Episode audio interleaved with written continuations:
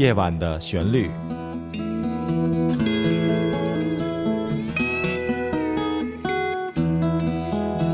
陈鹏制作主持。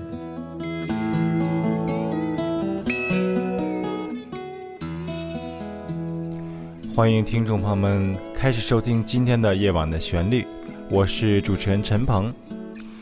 在一周的开始呢，我们来欣赏一首由我来创作的一首吉他音乐。那么这首音乐对我来说呢，非常的特别，因为它是我的处女作，是我在十三岁的时候呢写的一首古典吉他音乐，用一个普通的古典吉他所来演奏。那么这首音乐是来到美国以后呢进行再录制的一个作品，一起来欣赏我的作品《红气球》。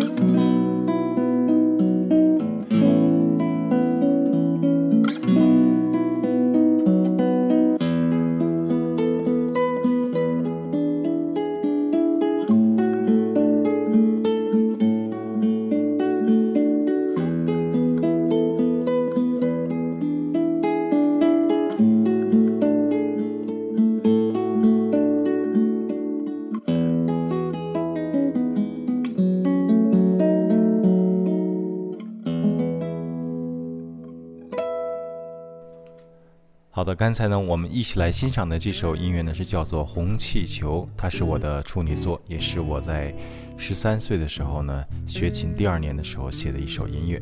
接下来呢，我想在今天这个长周末呢，放给大家一个好听的音乐。这个音乐是我特意为假日所来写的，叫做《假日的礼物》。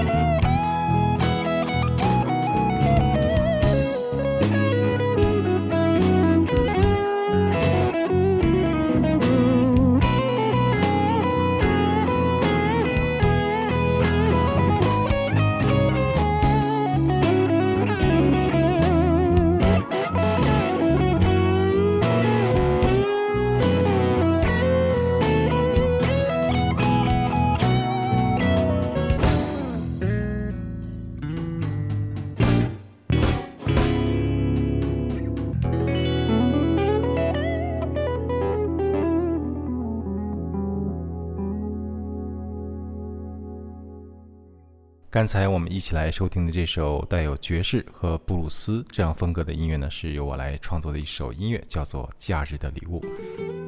非常感谢您的收听，陈鹏在这里祝您有一个美好的夜晚。我们在下一次节目中再会。